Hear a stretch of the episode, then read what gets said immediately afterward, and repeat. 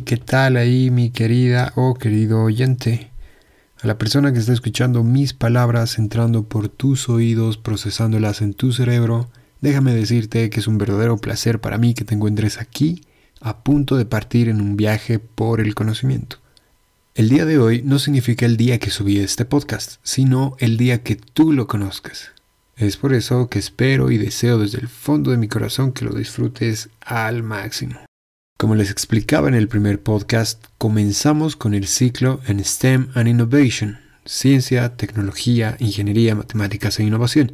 Por tanto, el día de hoy vamos a charlar respecto a la energía nuclear, fisión y fusión nuclear, centrales nucleares y sobre uno de los proyectos energéticos más ambiciosos del mundo, el proyecto ITER y principalmente por qué no temer a este tipo de tecnologías. Muy bien, el día de hoy es muy muy especial para mí ya que comenzamos con esta curiosa aventura. Y como buen inicio he tenido el privilegio y el honor de aprender de dos genios que aparte de ser grandes amigos y de la infancia, son unos excelentes profesionales. Déjenme presentarles a los señores Marco Herbas y Rafael Subieta. Ambos son ingenieros electromecánicos. Marco es maestrante en Ingeniería Nuclear del Politécnico de Milán y en este momento se encuentra realizando su investigación respecto al análisis de control de reactividad en reactores modulares pequeños. Rafa es magíster en Ingeniería Nuclear del Politécnico de Torino. Realizó su investigación en la activación nuclear de las paredes de JET, que es un reactor de fusión nuclear más grande en funcionamiento actualmente, y el día de hoy es parte del proyecto ITER en Francia. Sin dar más vuelta ni explicación, que la disfrutes.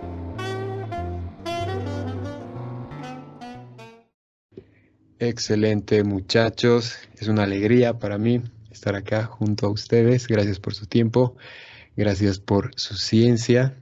Sé que lo vamos a pasar muy bien. ¿Cómo estás Marquito? ¿Cómo estás Rafa? Bien, bien, todo bien, todo bien. Gracias, gracias a ti por, por esta oportunidad y, y bueno, a meterle. todo bien igual por acá, sí. Mil gracias por la invitación. No, es un, es un honor, un privilegio para mí. ¿Cómo está los, la temperatura por ahí? ¿Sigue haciendo calor? Te cuento que acá, acá llovió todo el día hoy, de hecho está un poquito fresco, pero sí el resto de los días estaba, estaba bello, 33, 32 grados, como para irse a la playa. Sí, no, igual, hoy día llovió todo el día y ayer estaba en 35, sí. Pues similar, está empezando un poco a bajar. Ya, esta semana más va a ser caliente y luego ya. Sí. Se viene el otoño. Se viene el otoño. Claro, preguntaba eso porque en la, en la reunión previa que tuvimos, eh, Rafito estaba todo musculoso con su solera, entonces dije, está ya haciendo un poco más de frío, ¿no? No, está haciendo calor, ¿eh? Está haciendo harto calor la anterior semana. ya, muchachos. A ver, vamos, vamos, vamos, vamos. Dígame qué les parece la idea, cómo la ven, ¿Qué, cómo piensan que va a ser la reacción de la gente? Espero que sea buena. creo que la primera reacción va a ser eh, curiosidad, me imagino, enterarse un poco más del tema. Es un tema que generalmente solo causa polémica, pero tal vez en particular en nuestro país, visto que ahora están lanzando todo, bueno, se estaba lanzando por lo menos toda la idea de los aceleradores, de, ese pequeño reactor que querían. hay mucho que hablar del tema de si Bolivia está preparado o no, pero creo que ahí, ahí había un poco más que nada miedo sin conocimiento, pensando, no, esto es malo porque sí. Entonces creo que es un buen momento para hablar de esto, que la gente se entere, se dé cuenta lo que es. Espero que, genere curiosidad, interés. Exactamente. Estoy totalmente de acuerdo con lo que dice Rafa. A ver, entonces, dígame, ¿por qué? ¿Qué, podríamos decir de eso? ¿Por qué debería importarnos la energía nuclear?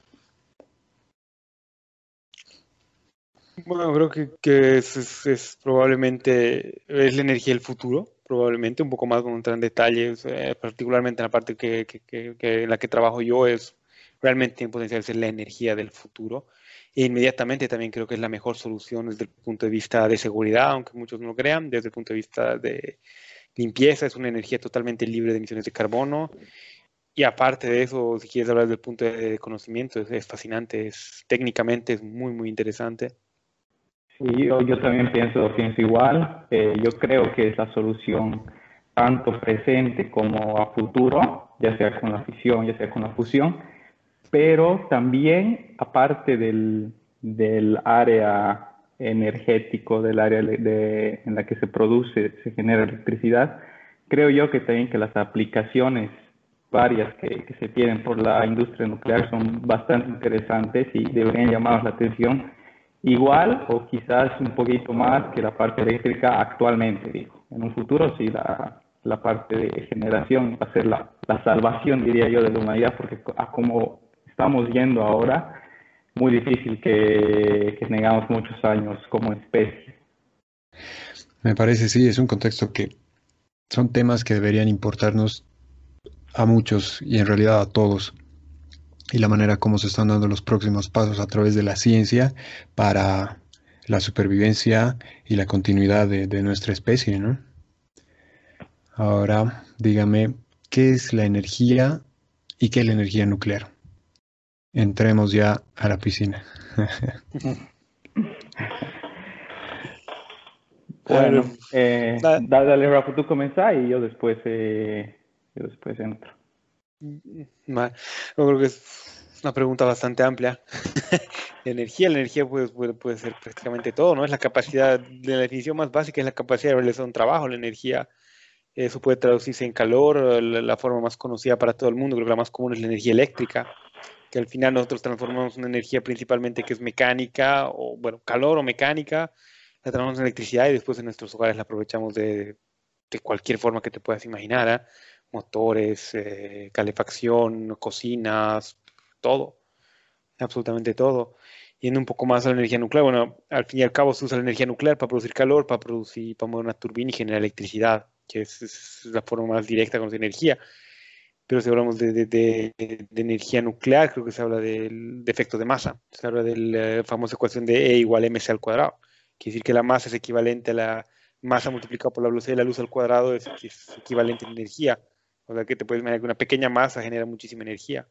La energía nuclear es la que se, la que se genera jugando con eso, generando desbalances, pequeños defectos de masa en función de las propiedades atómicas de, los elementos, ya sean pesados o livianos, y genera aprovechando ese defecto de masa que se genera.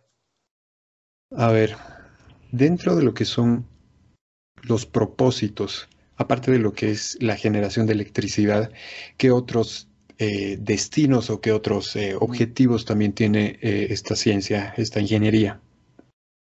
Bueno, claro, lo, más conocido, por así decir, es la generación eléctrica y lamentablemente igual el uso de, armas nucleares, ¿no?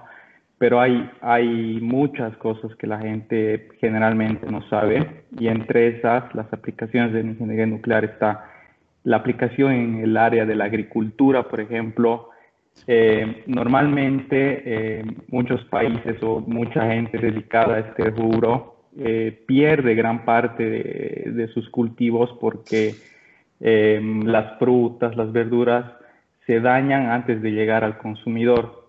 Entonces, a través de técnicas nucleares, por ejemplo, tú puedes estirar, por así decir, la vida útil de estas frutas y verduras sin cambiar las propiedades eh, nutricionales y tampoco estás modificando químicamente. Entonces, eh, es una manera buena de poder estirar el tiempo de vida y no lo cambias, o sea, no, no estás generando un cambio interno que se pueda traducir en, ¿cómo te puedo decir?, en daños a largo plazo a la gente. Después, por ejemplo, sin ir lejos, ha habido naves espaciales que, que son, que la energía viene de, de, isótopos nucleares. Después, ¿qué más tenemos? Tenemos eh, la medicina. La medicina es uno, de, los, de los rubros más, más eh, útiles, diría yo, porque se utiliza tanto para el diagnóstico, tanto para el eh, tratamiento de cáncer. Entonces, hay muchas, hay muchas. Incluso se puede, se puede estimar la, la fecha de, de, ¿cómo te puedo decir? Si tú haces un descubrimiento arqueológico y no sabes de qué periodo, de hace cuántos años eh, está ahí, tú mediante técnicas nucleares, usando el, el, carbono 14, que es un radioisótopo, puedes estimar la fecha. Después puedes identificar, qué sé yo, si te están vendiendo una obra de arte, puedes verificar si es auténtica entonces hay una serie de, aplicaciones que son desconocidas para la mayoría de las personas, pero se, se, las vive, se las, se las ve en el día, día a día. Wow, qué, qué, qué, qué, fascinante, porque tenía entendido, tenía algún conocimiento respecto al, al sector de agrícola, cuando los productos ya están cuando ya están directos para hacia el consumidor, hay algunas técnicas con la luz VC, ¿no? Para un poquito alargar el tiempo de vida de estos alimentos. Entonces, eh, ¿en qué, en qué, ah, o sea, hay alguna información disponible o ya, ya se está haciendo esta, estas prácticas en algún país respecto a la agricultura, como mencionas? Sí, sí, sí. Sí, se, la realiza. Si no me equivoco, en Chile incluso lo hacen, sí, sí, sí, Exacto. Ya hace, hace varios años que se va realizando esto. De hecho, al menos acá en Europa, eh, yo he visto hay algunos, hay algunos productos que tienen un, un logo, porque, bueno, por, por ley tú tienes que indicar, ¿no? Que ese alimento ha sido irradiado y tienen el logo. Entonces sí, así ya se va haciendo y se vende, se encuentra en los supermercados. Eh, dura mucho más. Matas todos los microbios. Exacto. Y no cambia el sabor, no cambia nada. nada, nada de nada. Igual. Wow, súper. A ver, dentro de lo que es la energía nuclear, lo más conocido y por el motivo principalmente de que estamos aquí reunidos, ¿cómo podemos explicar la fisión y la fusión? ¿Cuáles son sus diferencias y cómo podemos comprender las personas que, que no tenemos la, la, formación, por decir, en estos temas? Bueno, eh, yo puedo hablar de la fisión y tú, Rafa, de la fusión. Me parece, sí. Perfecto. A la moneda. bueno, eh, la fisión es actualmente lo, lo, que se está utilizando eh, para generar electricidad porque es, digamos que la manera más fácil comparada con la fusión que que Rafa después les va a decir.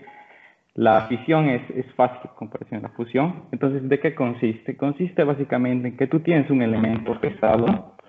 Generalmente se utiliza uranio, pero también hay prototipos en los que se está pensando en utilizar el torio, pero bueno, eso ya es otra historia. Tomemos el caso del uranio, por ejemplo, es un metal pesado, es un elemento pesado que el núcleo consta de 92 protones y 142 neutrones. Entonces, em, lo, que, lo que se hace es que tú bombardeas con un neutrón, que es una partícula con una carga neutra, a este núcleo. Entonces, tú al momento de bombardear, de adicionar este neutrón adicional, haces que tu elemento, que tu núcleo pase a estar en un estado inestable. Entonces, lo que, lo que, lo que este elemento busca naturalmente es llegar a un punto estable entonces, ¿qué es lo que sucede? Se divide en dos partes. Entonces, imagínate, tú, tú vas, por ejemplo, a jugar al billar. Entonces, tú al momento de, partir, tú acomodas las, las, bolas en el triángulo de, de 10, ¿no? Y tú tienes la bola blanca con la que partes. Entonces, imagínate que estas 10 bolas en el triángulo son tu núcleo, el núcleo del uranio. Y la bola blanca, que es la que tú utilizas, para, para partir es, es, un neutrón. Entonces imagínate que este triángulo solo se puede partir en dos, en dos partes, no, no en las 10, solo en dos partes. Entonces tú al momento de, de que ocurre el impacto de la bola blanca, el neutrón, con este triángulo de pelota, de bola, se va a dividir en dos, pero imagínate que en lugar de, si tú cuentas el número de bolas finales en las dos mitades, encuentras nueve entonces tú dices, ¿qué ha pasado con la décima?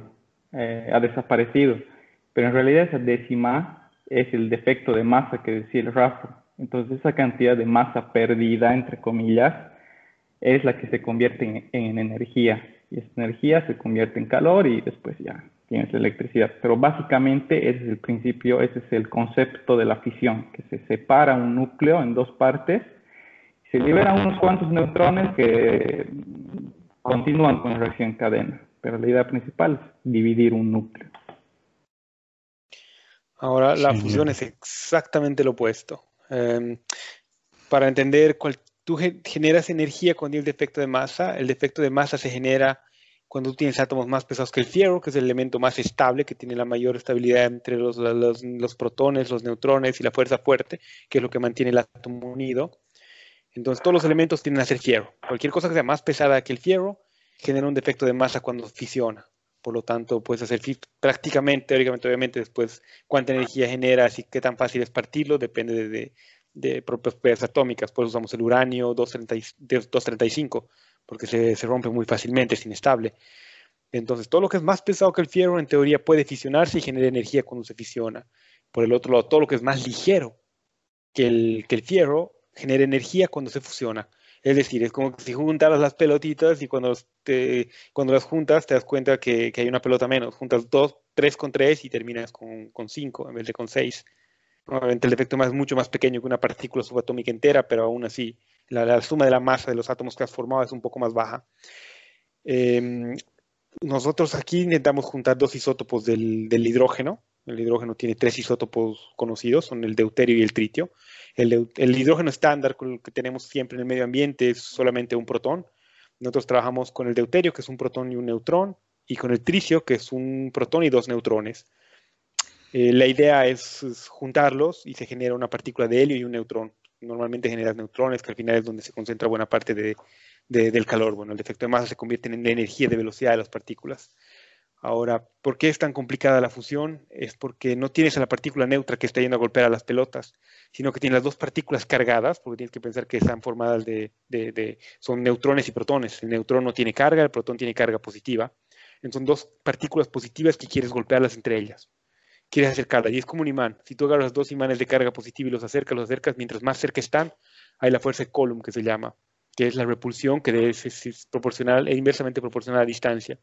Entonces, mientras más pequeña es la distancia, más fuerza, más fuerte es la fuerza de repulsión. Más difícil acercarlos. Por lo tanto, tienes que vencer esa fuerza y la única forma es velocidad. Tienes que tener partículas que están moviendo muy, muy rápido. Eh, y la velocidad de, las partículas subatómicas se traduce en nuestro mundo en temperatura. Por lo tanto, necesitas tener un, el gas tiene que estar, se convierte en plasma, que es el, último estado de la materia, el estado más caliente de la materia, donde los electrones están totalmente fuera de los protones. O sea, tienes una masa mezclada, cargada entre, entre átomos, los núcleos y los electrones pero lo importante es que tenemos que llegar a temperaturas de 150 millones de grados para poder tener esta reacción de forma estable. es 10 veces más caliente que el centro del Sol y ese es el motivo por el cual es tan complicado realizar la fusión nuclear. Wow. Respecto a la a lo que se tiene ahora en este momento, ¿por qué la fisión ha sido eh, hasta la fecha más factible para la generación de electricidad posteriormente que la fusión. O sea, ¿cuál ha sido esa carrera? Ah, ¿Incentivos eh, científicos o todavía no han habido las, las mentes muy, muy brillantes, tal vez por así decirlo, para desarrollar tal vez nuevos métodos para la fusión? Entonces, ¿por qué la fisión en este momento ya produce energía y hasta la fecha la fusión no? Yo creo que es más un tema técnico y bueno, de tecnología que actualmente aún no se ha, no se ha llegado a la tecnología necesaria para hacer la fusión. Sí, sí, principalmente es eso. El problema es que no es... Ah, había muchas cosas que técnicamente no existían, no están desarrolladas para poder tener una fusión estable que genere, porque sí, la fusión se logró hacer fusión nuclear, se la ha hecho en los años, en los años 30, en los años 40. La bomba de hidrógeno es una bomba de fusión, ¿eh? funciona con la fusión de hidrógeno al final. Entonces sí hay diferentes modelos, hay muchísimas máquinas que hacen fusión, simplemente que es muy inestable por poco tiempo. Y para poder tener una fusión, tú combinas las partículas, las combinas a través de lo que se llama una jaula magnética. Como son partículas cargadas por la alta temperatura a la que están, entonces tienes eh, los átomos que son positivos, las partes centrales, digamos los neutrones con protones, tienes los electrones que son negativos, pero todo está separado. Entonces tienes muchas partículas cargadas en un gas ¿Qué se hace? Se hace un campo magnético y las partículas siguen ese campo magnético. Pero tú necesitas un campo magnético de altísimas, de muchísima potencia, tienes que ser un campo magnético altísimo. Por lo tanto, necesitas muchísima corriente, que eso quiere decir que necesitas superconductores. Y eso es una tecnología, no es de los últimos años, no, no, no tiene 100 años, es una tecnología relativamente nueva. Creo que son superconductores, superconductores de alta temperatura, Eh, otra cosa que faltaba muchísima tecnología en materiales porque tienen flujos de calor muy elevados. Y así poco a poco es, la fusión es muy em, challenging desde el punto de vista técnico. Hay muchas cosas que aún estamos descubriendo día a día para lograrla. Eh, la fisión tiene las otras complejidades o tiene otros problemas, pero desde el punto de vista de la tecnología necesaria para realizarlo era un poco más simple. Es decir, que la ciencia ya existe. Hablando, eh, si, no estoy, si no estoy equivocado, de, desde Enrico, Enrico Fermi. Vamos por ahí. Incluso antes. Incluso más antes. Entonces, existe ya la ciencia, lo que falta es la ingeniería para hacerlo realidad. ¿Verdad? Hay partes todavía que son un poco no, conocidas en la fusión. Eh, eh, hay partes que se habla de lo que se llama es comportamiento de un fluido. Eh, si tú piensas en un fluido simple, agua, te estoy hablando del agua, aún ahora no hemos resuelto las ecuaciones de agua, se llama la ecuación de Navier-Stokes. Hasta hoy en día no, es 100%, no está 100% resuelta y es un fluido que es agua pura. Eh, tú cuando resuelves ecuaciones de plasma, que se llama magneto, magnetohidrodinámica, estás resolviendo las ecuaciones de Navier-Stokes agregándole la carga eléctrica. O sea que hay muchísimas inestabilidades en el plasma que no, no, conocemos perfectamente. O sea, sí está la física, sí están las ecuaciones, pero no está 100% resuelto. Y al final un poco el objetivo de ITER es ese, terminar de entender el plasma, entender cómo controlarlo. Se sabe, muchos experimentos se lo pudo controlar, pero hay pequeñas partes todavía que hay que descubrir. Hay pequeños factores que no están 100% tomados en consideración. No pasan cosas como, por ejemplo, que en el Sol que tiene las coronas, ¿no? ciertas explosiones que tiene de vez en cuando.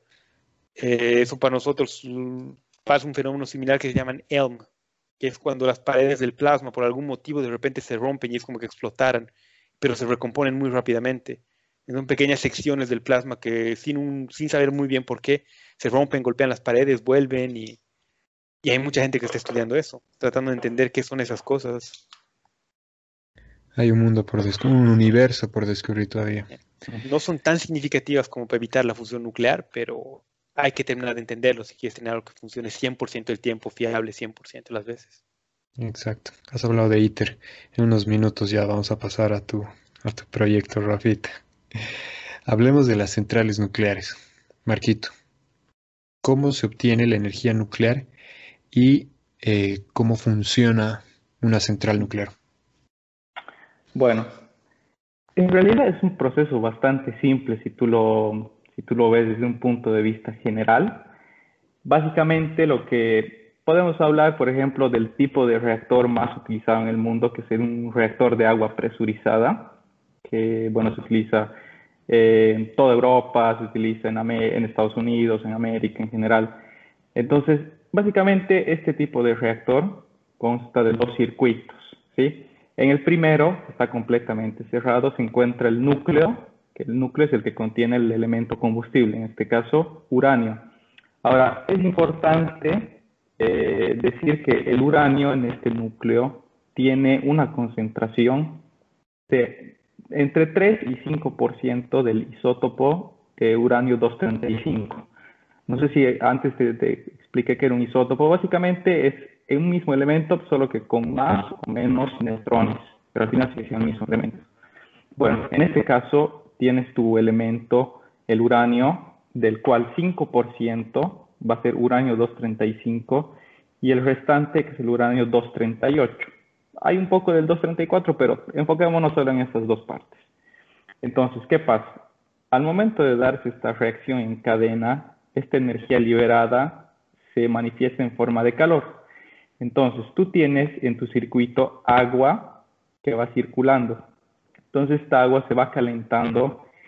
Como el resto de ese circuito está bajo presión, vas a llegar a temperaturas de 300 grados y el agua no va, no va a hervir. Entonces, va a ir circulando a 300 grados y mediante un intercambio de calor con otro circuito independiente que no tiene contacto para nada con la radiación, se va a generar vapor.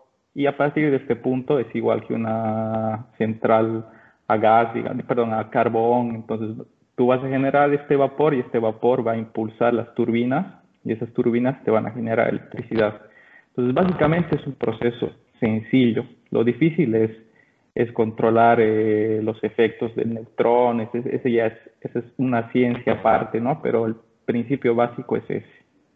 generas calor, calientas el agua en un circuito, transfieres ese, esa, ese, esa temperatura, ese calor a otro circuito de agua y la haces servir y generas el vapor que, que te sirve para girar tus turbinas. Excelente, excelente.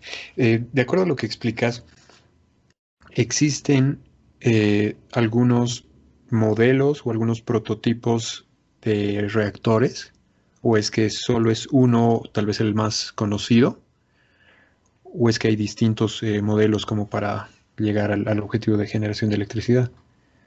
Hay varios, hay varios diseños.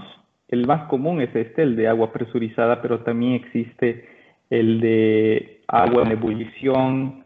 Después hay prototipos nuevos que en lugar de agua se utiliza sal fundida o incluso plomo. Después se utiliza gas, se utiliza eh, eh, gas de CO2, perdón, se utiliza como, como refrigerante.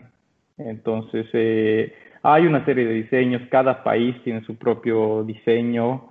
Entonces, la idea, el objetivo es el mismo, ¿no? Generar electricidad de la manera más eficiente. Entonces, en función a, a cómo se ha ido pensando un proyecto desde el inicio, es que se ha ido tomando un camino distinto, ya sea con el refrigerante entre agua, entre sal y demás. Pero sí, y dentro de lo que es el área nuclear, pero no generación eléctrica, están los reactores de investigación, que ese es, tiene otro objetivo, que es generar isótopos, para, ya sea para la industria medicinal, ya sea para otro tipo de aplicaciones del, del día a día, pero son también muy utilizados. Ya, súper. Entonces, eh, ¿Hay más o menos algunos datos de cuántas centrales nucleares hay en el mundo en este momento y tal vez cuántas se están proyectando aproximadamente?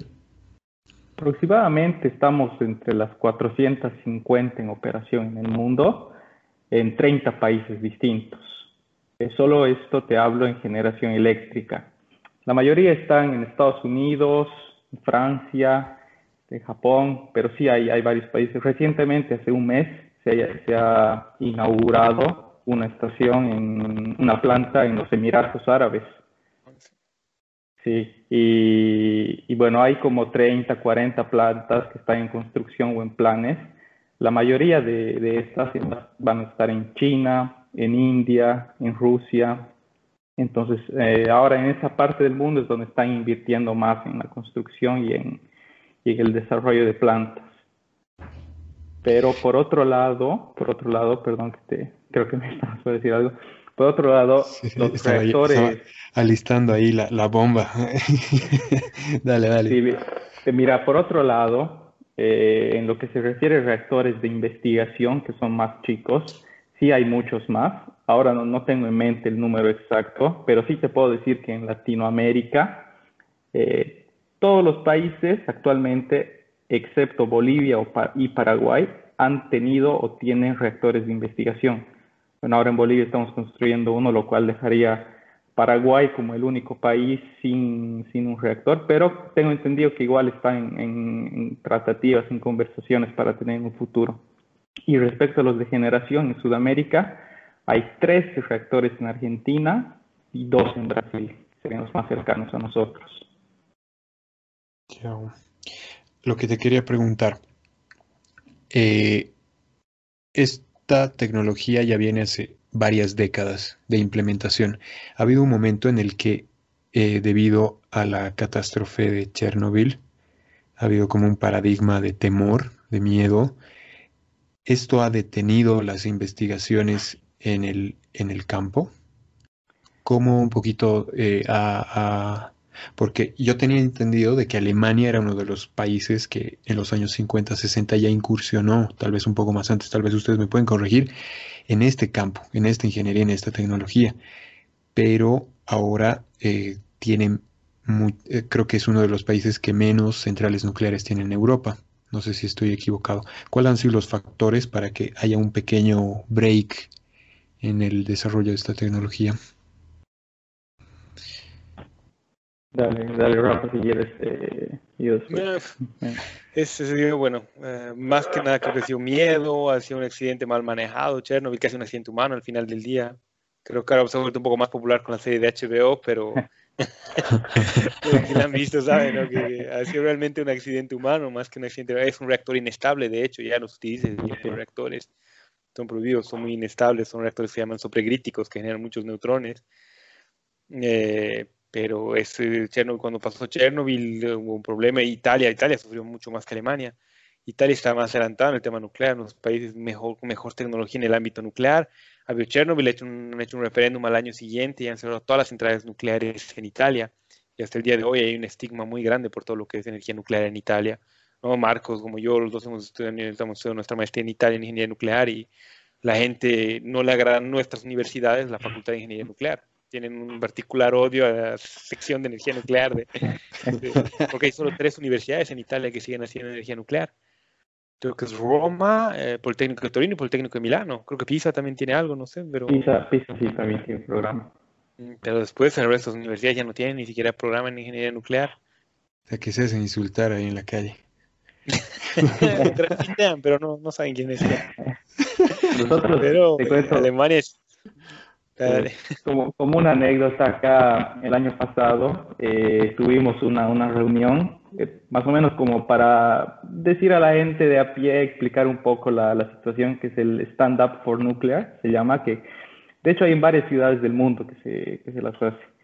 Y recuerdo, así, así como dice Rafa, cuando nos acercábamos o se acercaba la gente y, les explicábamos, varios de ellos nos decían, están perdiendo el tiempo, eh, es obra del demonio, entonces es un poco de todo.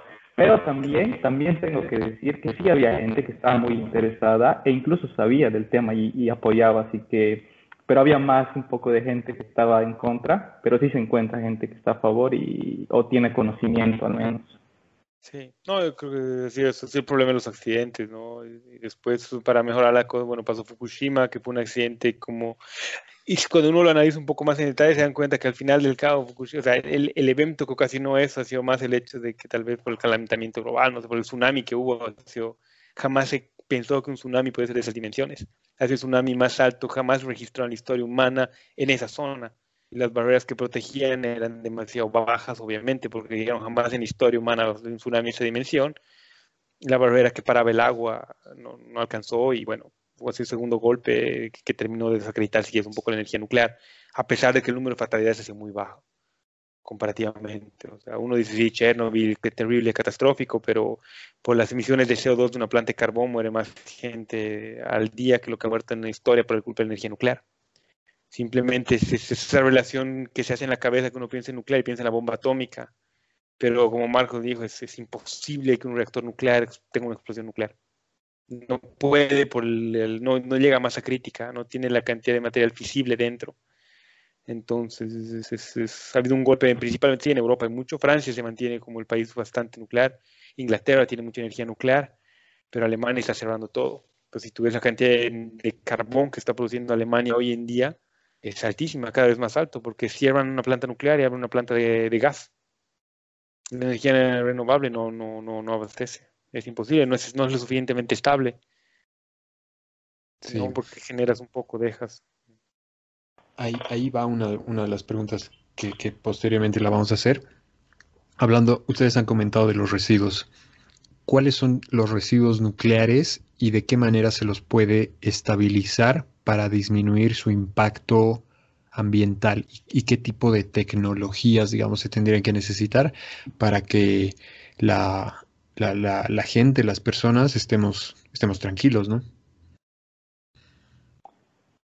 Bueno, quizás para decirte ahora puedes estar tranquilo, puedes dormir tranquilo. Ahí se toman muchas, muchas medidas de seguridad, entonces el, el riesgo realmente es muy, muy bajo.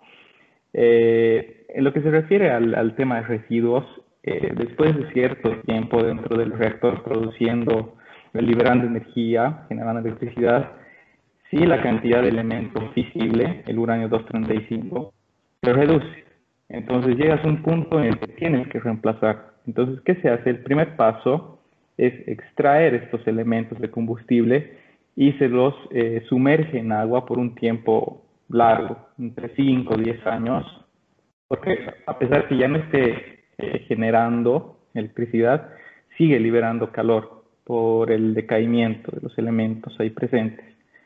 Entonces, una vez que llegas a este punto, dependiendo de las políticas de cada país, hay dos opciones.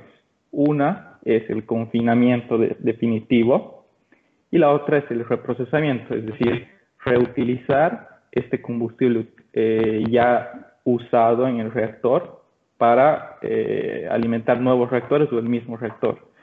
Obviamente esta, esta solución es un poco más costosa porque requiere, un, requiere mayor tecnología, eh, pero al final de, cuentas se puede hacer. Entonces, generalmente los países con más espacio, Estados Unidos, Canadá, ellos optan por eh, confinar estos, estos residuos.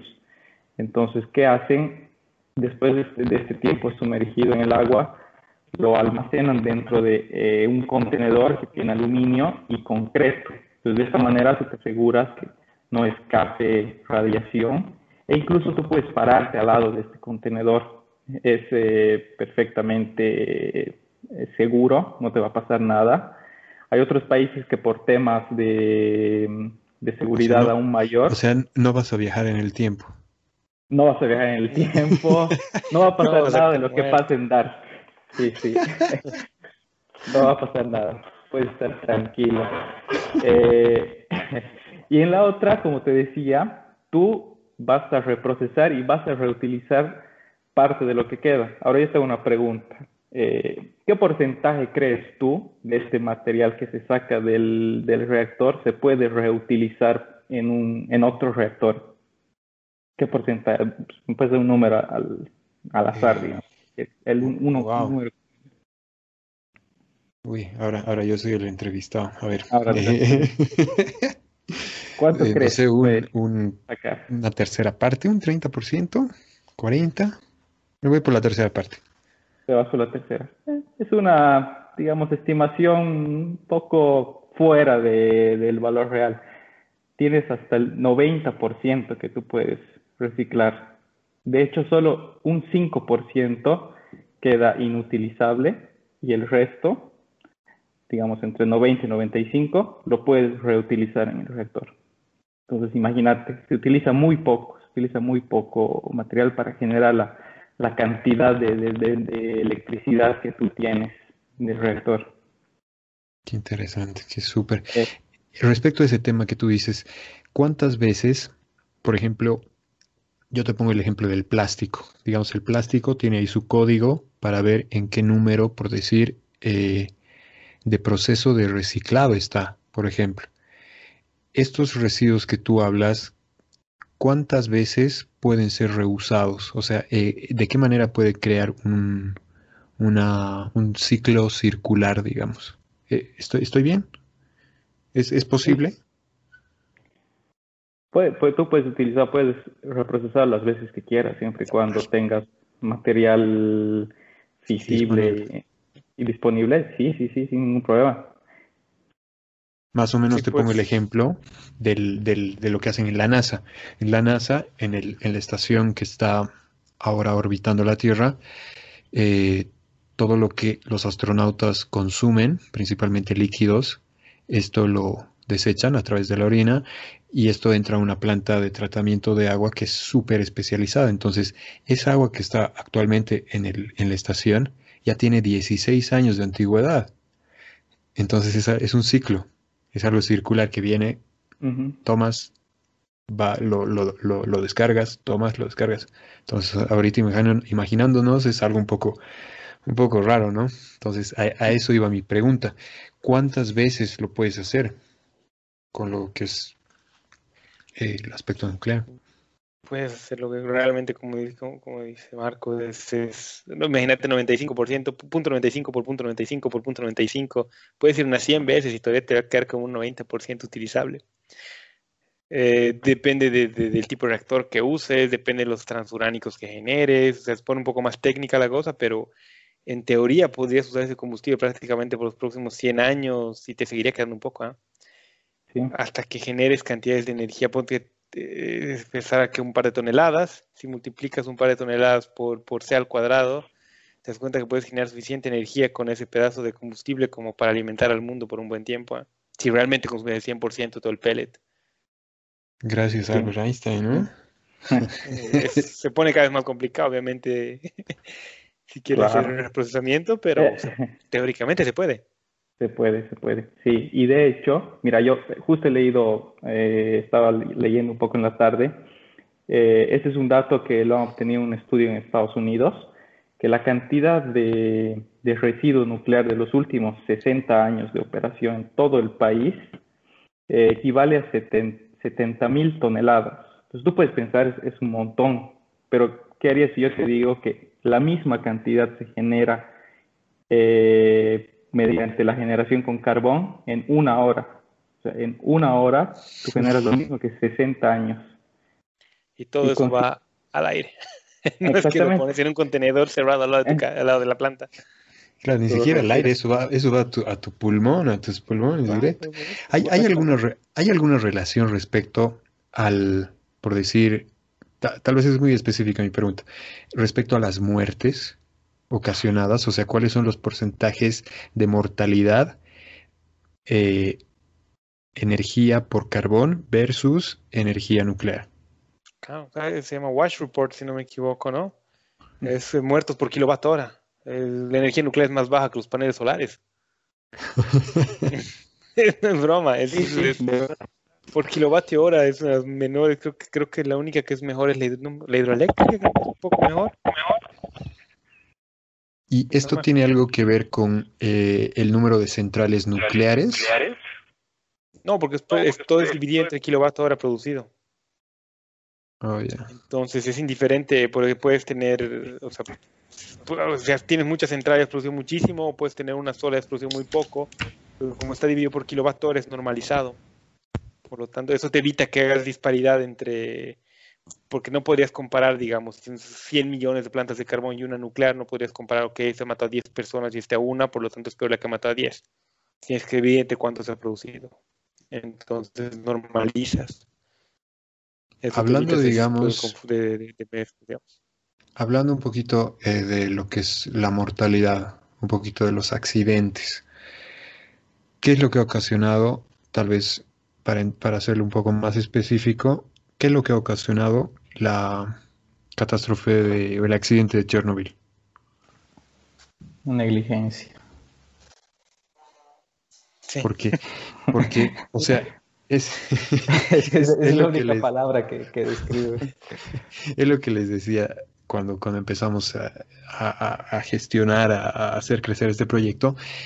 Me interesaba mucho hablar de este tema porque la gente que no tiene los conocimientos, se le habla de energía nuclear y piensa que, que, va a explotar, que nos vamos a morir, que tal vez algunos que están, algunos un poco más chicos, no, que vamos a viajar en el tiempo, no sé, pero, o sea, es algo que, que, debemos, que debemos conocer. Entonces, por eso es de que las, todas estas, estas, estos ciclos, ¿no?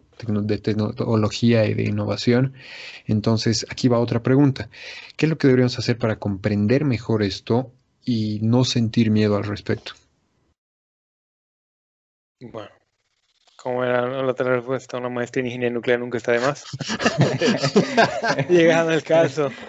No, conocimiento, entender que realmente son dos cosas. Lo que pasó en Chernobyl es una cosa muy específica en un reactor que es muy antiguo, muy inestable. Toda la tecnología hoy en día se, se habla mucho de inherently safe, físicamente segura que por más que tengas al operador Mero Simpson, no vas a tener un accidente nuclear. No importa los botones que aprietes, la, máquina es segura por sí misma. Puede que se apague, puede que tengas problemas, puede que, que tengas una falla nuclear realmente, que haya escape de radiación en confinamiento, pero, pero jamás va a volver a pasar lo que ha pasado en Chernobyl y tampoco Fukushima, porque se aprendió mucho de ese accidente y se ha corregido. No estás hablando de una época soviética en la que poco nada les importaba a la gente o sea, en ese sentido había una muy descuido muy grande hacia, la, hacia lo que era la vida humana. Son las épocas de los años 50, bueno, hace 80, pero en los 80, pero la Unión Soviética que tenía, bueno, de una forma de trabajar, si quieres, era un reactor que era inestable, que no se utiliza, había total control absoluto sobre todos los factores y del reactor, ¿no? Se podía modificar muy fácilmente los parámetros del reactor. Y es un experimento mal pensado, mal planeado, una mala hora, todo lo que podía pasar mal ha pasado. Porque aún para un reactor tan inestable como es ese, tienen que pasar muchas cosas malas para que pase lo que ha pasado. Y han coincidido muchísimos factores en el peor momento para que pase Chernobyl. No es algo que no, no va a volver a pasar nunca. Bueno, se calculan las probabilidades de falla de un reactor en una cada no sé cuántos millones de años hoy en día. Sí. Y, y, lo, mismo, lo mismo en Fukushima. Eh, bueno, yo, tuve la suerte de que acá en la universidad en la que estoy tuvimos un seminario que fue impartida por la persona que estuvo a cargo de, de todo lo que es, digamos, el escenario post-accidente en Fukushima. Y él nos explicó, ¿no? Era realmente una situación dramática, pero lo que sí nos dijo es que a raíz de este accidente, lo que es la agencia japonesa endureció de tal manera las condiciones para garantizar la seguridad que muchas plantas no pudieron eh, cumplir, ya sea porque era muy caro, ya sea porque eh, había muchas cosas que hacer en poco tiempo, entonces varias de esas han decidido cerrar. Entonces, para que veas que es tan seguro ahora, hay tantos requisitos que, que no, no cualquiera lo cumple. Sí. Como dice Marcos, una cosa que ahora se ve mucho en la industria nuclear, justo después de Fukushima, es que se diseña considerando accidentes que naturalmente nunca podrían ocurrir. Beyond Design Basis Accident. Eh, son accidentes que naturalmente no deberían ocurrir nunca, pero se los, para todo lo que es sistemas de seguridad se los considera ahora y se diseña pensando que ese accidente tal vez podría pasar. A ver, volviendo a tomar vuelo, vamos a lo que es la fusión respecto a la fisión. ¿Qué es el, proyecto ITER, Rafa? Vale. ITER, ITER, es un proyecto, bueno, este proyecto nació en realidad como la las primeras colaboraciones para acabar la Guerra Fría entre Gorbachev y Reagan. Eh, en esa época, bueno, se investigaba mucho sobre la fusión nuclear, eh, estaba ya la fisión bastante bien desarrollada. Había la competencia un poco el mismo estilo que esta competencia espacial por quién iba a lograr primero la fusión nuclear, Rusia o Estados Unidos. Entonces, esta fue una forma, una primera colaboración. En realidad, los rusos estaban ganando en esta parte, en vez de los americanos. Los rusos fueron los que han desarrollado lo que ahora es la, la base del concepto de, ITER, de este proyecto que estoy, que estoy trabajando, que se llama un tokamak. Voy a entrar en detalles un poco más adelante. Entonces, se hicieron el acuerdo, firmaron el Tratado de ITER, que era un acuerdo de colaboración para lograr la fusión nuclear, la producción de energía eléctrica a través de la fusión nuclear. Em, se abandonó un poco el proyecto porque era demasiado costoso para que lo hagan solo entre Rusia y Estados Unidos. Y después de estar muerto, pues se firmó el, el 89, si no me equivoco, después de estar muerto casi 10 años, eh, se revivió con muchos más, muchos más compañeros, eh, países compañeros, países miembros. Ahora es un proyecto que cuenta de, son siete miembros, es toda la Unión Europea, ahora son 26 países, es toda la Unión Europea, eh, Estados Unidos, claro está, Rusia, China, India, Japón y Corea del Sur. Eh, en este momento es la colaboración internacional más importante del mundo, es la más grande. Eh, una vez se terminado, probablemente sea los experimentos más costosos del mundo, eh, que compara probablemente con la estación espacial, la ISS, la que está dando vueltas, la que mencionabas del agua. y el objetivo es demostrar lo que se llama la fusión nuclear por confinamiento magnético. se cierra en una especie de donut las partículas que están súper calientes, que es el plasma nuclear, el plasma de, hidrógeno, si quieres, se lo sirve en un campo magnético, en una donut. En esta donut se generan campos magnéticos de muy alta potencia y las partículas, como tienen una carga, siguen las líneas de campo, siguen las líneas del campo magnético y quedan atrapadas en esta especie de, de, donut, ¿no? siguiendo las líneas magnéticas. Como están muy calientes y están yendo muy rápido, empiezan a golpear entre ellas generan helio y generan neutrones. El helio, que es una partícula alfa, también es, el nombre que le damos en ingeniería nuclear partículas alfa. Como sigue siendo cargado, se queda ahí para calentar el mismo plasma y ahí es como logras que el plasma se auto, se llama ignición. Cuando las partículas alfa llegan a calentar lo suficiente el plasma, se mantiene caliente por sí solo, es como un fuego. Y el neutrón se va afuera, calienta las paredes, las paredes están enfriadas a través de circuitos de agua y después se vuelve lo mismo que dijo Marcos. Es agua caliente, que va, es un circuito primario, va un circuito secundario, y aquí tenemos un circuito terciario más porque aquí en realidad se disipa todo el calor. ITER es un proyecto que lo que intenta hacer es producir solo calor. No, no, no, no vamos a producir nada de energía eléctrica. Pero el objetivo es demostrar que la fusión nuclear puede generar energía eh, energía neta, esta es energía térmica, no eléctrica, porque la energía nuclear sí se conoce, hay muchos experimentos que tienen, bueno, hay diferentes formas de confinar el plasma, eh, los más conocidos son los tokamaks, hay varios tokamaks en el mundo, ah, se logró la fusión nuclear, se lograron altísimas temperaturas de cientos de millones de grados centígrados en, el plasma, pero siempre se gastó más energía para calentar el plasma que la energía que se pudo generar. El, más exitoso fue el JET, es el reactor más grande en este momento. John Taurus se encuentra en Oxford. Eh, mucha gente vino de Oxford acá a trabajar en estos momentos, está en ITER, muchísima, muchísima gente, la verdad, que se logró generar prácticamente 0.67. Nosotros llamamos Q, que es el factor de ganancia. O sea, por cada un megawatt que se inyectaba al plasma salía 0,67 megas. Ahora en ITER el objetivo es llegar, hay tres objetivos principales, lograr un plasma estable, lograr un Q igual a 10. Nosotros pensamos inyectar 50 megawatts eh, al, plasma y extraer 500 megawatts en las paredes para un, orden de magnitud. 500 megawatts es aproximadamente la mitad de la energía que se consume en Bolivia. Más o menos, un poquito menos, tal vez. Creo que ahora está en 1200 Bolivia. Pero de todas formas, es prácticamente la mitad de toda la energía consumida por Bolivia que se quiere sacar con 50 megawatts de calentamiento. Y el último objetivo es producir el eh, combustible en sitio. Eh, se tiene Deuterio, que les mencioné antes, el deuterio es un elemento estable que se lo puede encontrar en, el hidrógeno, en el agua, puedes extraer deuterio del agua. El otro isótopo es el tricio, el tricio es un, es un isótopo del hidrógeno que es inestable, tiene un tiempo de vida media de 13 años, quiere decir que poco a poco va decayendo nuclearmente y vas perdiendo poco a poco la cantidad de tricio que hay, por lo tanto no hay abundancia natural. Entonces se saca a través bueno, de, de, reacciones nucleares que ocurren en plantas nucleares o en centros especializados para producción. Se lo empezó a producir para hacer las bombas nucleares pero bueno, es un, es un subproducto también de centrales nucleares estándar que producen con fisión energía nuclear.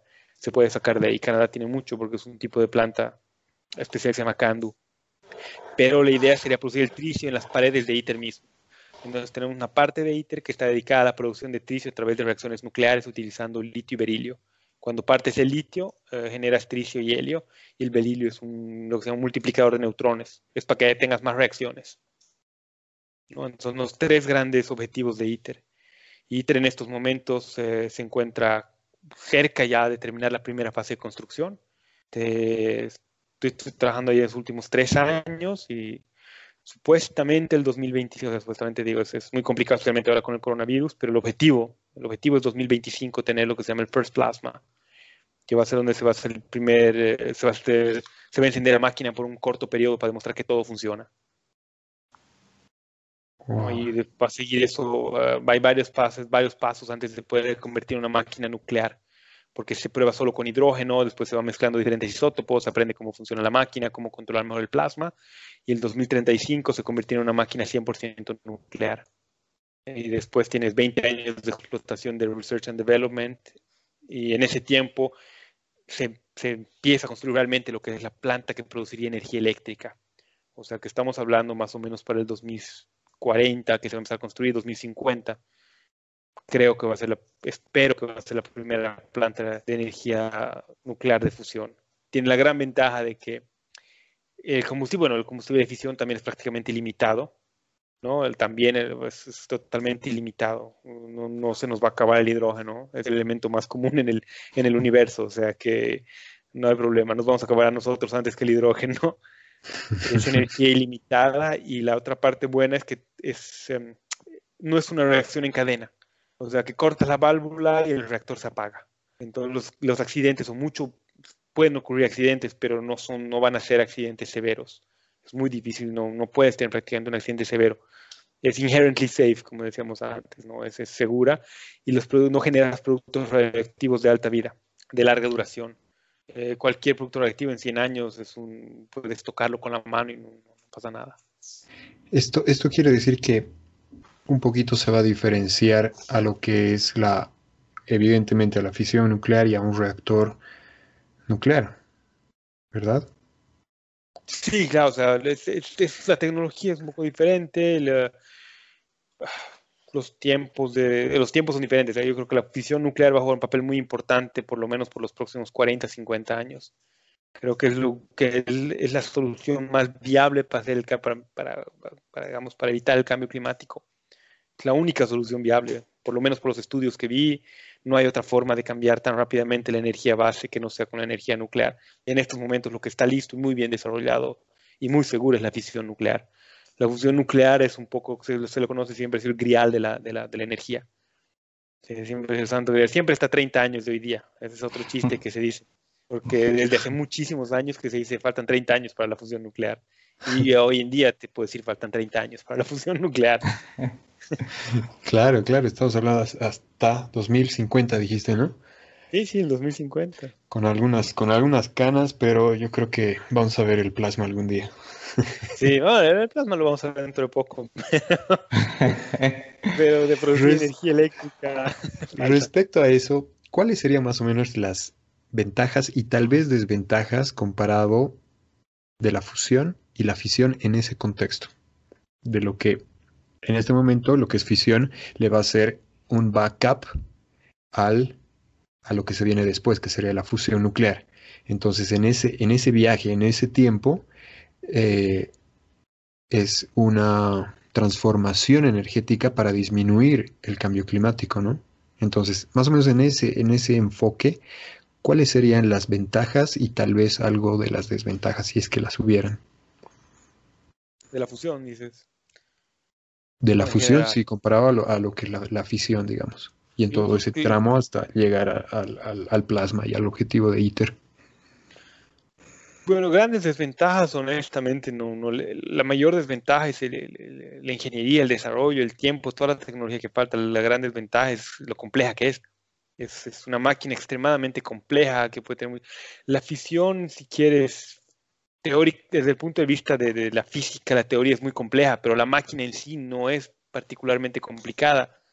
La máquina de la fisión nuclear es una máquina bastante bien conocida, la puedes hacer más grande, puedes mejorar muchas cosas del sistema de seguridad, pero desde el punto de vista, digamos, del, equipamiento que se requiere, está bastante bien estudiado y conocido. La fusión nuclear es, es un laberinto de, tecnología que es muy compleja tienes que controlar muchísimas cosas todo el tiempo, tiene muchísimos sistemas de diagnóstico, tienes que estar considerando los campos magnéticos, eh, presiones, temperaturas, flujos nucleares, eh, eh, impurezas que están generando, descomposición de las paredes. Entonces, creo que más que eso es un gran reto tecnológico y falta muchísimo tiempo y experiencia para que podamos realmente controlarlo y manejarlo de forma eficiente. La mayor desventaja creo que es el tiempo. Necesitas muchísimo, muchísimo capital y muchísimo tiempo tiempo necesitas muchísimo capital, no solo económico, también humano. Necesitas equipos gigantescos de ingenieros de todo tipo. Claro. Por ejemplo, a nivel mundial, fuera de Bolivia, lo que es fisión nuclear ya es el presente. Y se habla de fusión nuclear como el futuro. Pero para el caso de Bolivia, fisión es el futuro. Y fusión es más allá del futuro. La fisión también es el futuro. Hay muchos reactores interesantes en los que están desarrollando hoy en día, que también eh, lo que hablaba de Molten Salt Reactors son igualmente muy complejos y muy eficientes, ¿no? Hay un futuro de fisión. Todavía la fisión tiene muchísima investigación y camino. Yo creo, que, creo que de ahí nos va, nos va a salvar el, el señor Mar eh, eh, signore Marco Herbas. ¿no? Esperemos que sí, con la, con la ayuda de, de, Bill Gates, que de hecho está, está invirtiendo fuerte en este tipo de, de, reactores con molten salt, que son los llamados reactores de cuarta generación, que actualmente estamos, digamos que usando los de tercera generación y se están desarrollando los de tercera, asterisco y cuarta generación, que es, digamos, una tecnología que todo lo que se vaya descubriendo también para llegar a este punto va a ser útil y va a ser utilizado por, por nuestros amigos de, fusión. Ya sea porque, porque se van a, igual en esta nueva generación de reactores, se van a experimentar mayores temperaturas, mayor flujo de neutrones, entonces todo eso va a servir, va a ser como un punto de inicio para, para ellos también. Como decíamos, de hecho, se hereda muchísimo de la fisión es un vaca, se hereda muchísimas cosas técnicas de la fisión. Se comparten, eh, por más de que la reacción interna sea un poco diferente, pero al final todos los, esfuerzos que tienen los materiales externos, como flujo de calor, flujo nuclear, eh, son muy similares. El sistema de enfriamiento igual es, tan complejo, son, muy similares en complejidad y en, presiones, flujos. caudales. Entonces, se hereda muchísimo de la fisión. Toda la seguridad viene de la fisión. Lo que hablábamos hace un momento sobre la transformación energética que les comentaba. ¿Cómo, cómo ven esa transición a lo que se ve en Bolivia, a lo que se ve en nuestra región y a lo que se ve en el mundo? ¿De qué manera se pueden usar metodologías, aparte de la inversión, ¿no? Eh, ya existe la investigación suficiente como para realizar este tipo de transición en tema de energía. ¿Qué opinan? ¿Cómo la ven? Yo personalmente considero que sí. Eh, en, lo que, en lo que se refiere a lo que es el cambio climático, yo creo que la fisión básicamente va a ser la columna vertebral de lo que es la energía en el mundo, siempre complementando con energías renovables. Pero como columna vertebral yo pondría a la, a la energía nuclear, porque principalmente porque no, no, dependes prácticamente de nada, puede que esté lloviendo afuera, puede que esté haciendo calor, no va a pasar, tú vas a generar sin ningún problema, a lo que es distinto en las plantas eólicas, solares, ¿no? Entonces yo considero que ahora con la tecnología, con la inversión que existe, sí se puede, se puede hacer, de hecho hay, hay muchos países que, que tienen gran parte de generación nuclear y están incluyendo, sí, la parte renovable también, pero yo creo que en muchos otros países debería empezar a considerarse de manera más seria una inversión en, la parte nuclear, más que en la renovable, desde mi punto de vista. No, estoy de acuerdo. Creo que lo que falta realmente es más que nada voluntad política, más que la tecnología o eh, está, está lista, la energía de fisión está lista para ser digamos, instalada de forma escalable a nivel mundial prácticamente. Está, preparada. ¿Hay alguna... A ver, pongo el ejemplo, hablando de lo que es el tema político. ¿Hay algún cambio de paradigma con los líderes mundiales más jóvenes? Por ejemplo, si estamos hablando, tengo entendido que en Canadá ya hay, evidentemente ya hay la, tecnología aplicada. Eh, países, o, por decir, líderes eh, mujeres lo que es Nueva Zelanda, lo que es eh, algunos otros países más. ¿Existe alguna relación con ese cambio de pensamiento respecto a un cambio generacional por nuevas tecnologías? ¿O cómo lo ven eso? Mm, eh, es difícil. Ahora los que más le están dando energía nuclear son, como dijo Marcos antes, China, Rusia, eh, hay un poco Inglaterra, Francia, bueno, Francia tiene una cultura muy fuerte en el ámbito nuclear. El presidente es bastante joven, pero aún así hubo una muy fuerte presión por el público por disminuir el nuclear. Al final él cambió de opinión y el ministro de Energía renunció porque el, cambio porque el presidente cambió de opinión respecto al nuclear, porque decidió apoyar la energía nuclear. El ministro renunció, diciendo que no era posible, que no era medioambientalista, como había dicho. O sea, hay un poco una guerra. Se ha corrido. Sí, hay un poco una guerra contra el nuclear a veces, porque, pero es porque no es, porque no es popular con la gente. No es que yo creo que toda la gente que está ahí, todos los, los, um, los uh, scientific advisors, todos los, uh, los que dan consejos, los consejeros científicos. todos los consejeros científicos saben, lo dicen claramente, la mejor solución en este momento es la nuclear, que es segura, que es confiable, que va a dar bien es simplemente que si tú agarras y sales y anuncias al público, mañana voy a agarrar en vez de todos los subsidios para las paneles solares, voy a poner subsidios para las plantas nucleares, te van a votar del gobierno en 20 minutos. Sí. sí, sí. Es ese el problema. Sí, sí justamente es, es, es el, el, espacio, ¿no? Para generar, y espero que lleguemos a la mayor cantidad de personas para generar un tipo de conciencia también, aparte de adquirir nuevas, nuevos conocimientos, de generar conciencia para que ya empecemos a pensar de una manera en sostenibilidad energética, sostenibilidad en recursos, sostenibilidad tanto en el reuso de residuos. Entonces, sinceramente yo les agradezco por, por, esta, por este espacio, por su ciencia, por su conocimiento y por ese entusiasmo que, que le están poniendo a esto. Gracias a ti por, por, por el tiempo. Creo que creo que creo que ya estamos llegando a la, a la fase final de este capítulo, de este ciclo.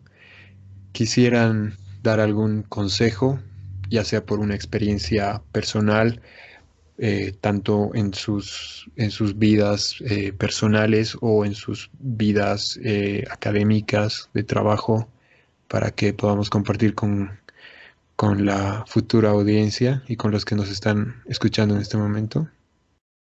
Claro, claro que sí. Yo, yo la verdad solo puedo decir que cada día que pasa y, aprendo nuevas cosas de esta ciencia, quedo más sorprendido, me, me agarra aún más, es, muy interesante, hay mucho futuro, hay muchas cosas que hacer y, y, sería, sería lindo que mucha más gente pueda, pueda animarse, pueda investigar un poquito.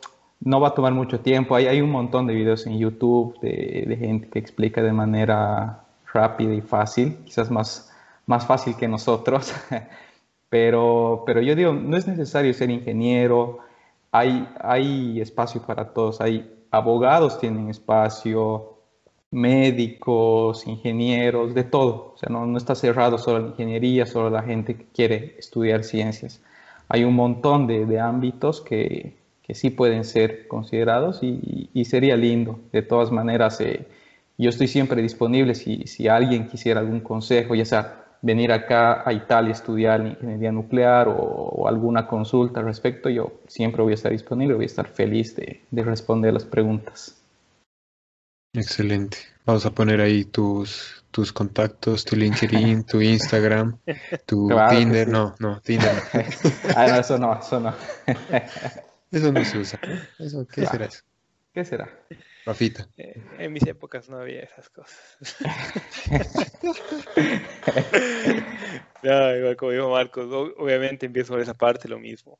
Eh, creo que, que es, una, es un sentimiento que desarrollas con tu ingeniería nuclear porque te das cuenta que muchas veces es rechazado, entonces te quieres volver un vocero porque como he dicho es, es fascinante. ¿eh?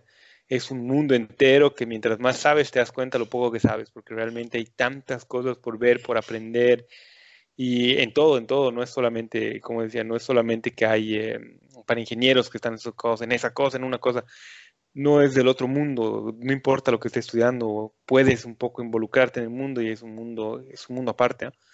Espero que, que, esto llegue por lo menos a tocar a, a, alguien, a decir, ok, ¿qué podría hacer yo desde lo que sea que esté haciendo? Interesarse, involucrarse, porque sí, va, va, tiene que ser la solución, la espina dorsal de todo lo que va a ser este cambio, lo que va a ser una solución. Y todos tenemos que involucrarnos al final del día, porque es nuestro futuro. Somos los jóvenes los que vamos a sufrir el cambio climático, ¿no? Todos los que están ahora ahí arriba, seremos honestos, cuando no es tu piel a veces no te cuesta tanto, no te duele tanto, pero es nosotros los que sí. tenemos que enfrentar todo eso y cambiarlo. Entonces nosotros tenemos que ser los que nos concienticemos, leamos, estudiemos, veamos, y obviamente nosotros por nosotros mismos tenemos que convencernos cuál es la mejor opción.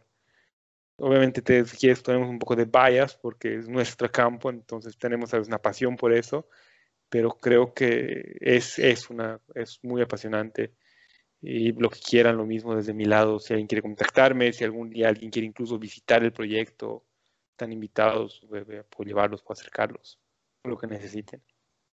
Excelente. Vamos a dejar en las descripciones y en, eh, en, en el video y en las redes sociales sus contactos para que muy amablemente los señores especialistas puedan tener contacto todas las, las, personas interesadas. Bueno, muchachos, ha sido realmente un placer, un honor, ha sido una clase magistral para mí y espero que sea para los que vayan a, a escuchar y estén escuchando en este momento el podcast.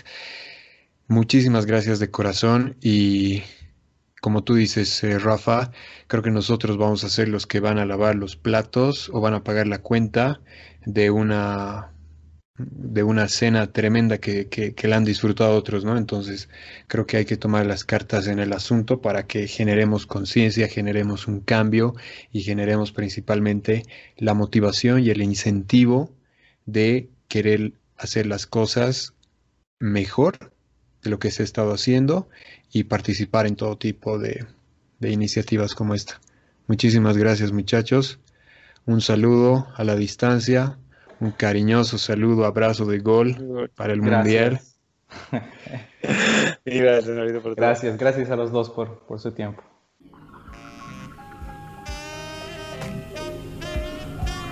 Muchísimas gracias por escuchar Codecast, el podcast de Code Academia. Si te gustó este capítulo, dale seguir. Al igual que a todas nuestras redes sociales, estamos en Facebook, Instagram, YouTube como Code Academia. Y también nos puedes encontrar en TikTok como Code 7. Te mando un abrazo y quédate atenta y atento a nuestro siguiente capítulo. Hasta una próxima ocasión. Adiós.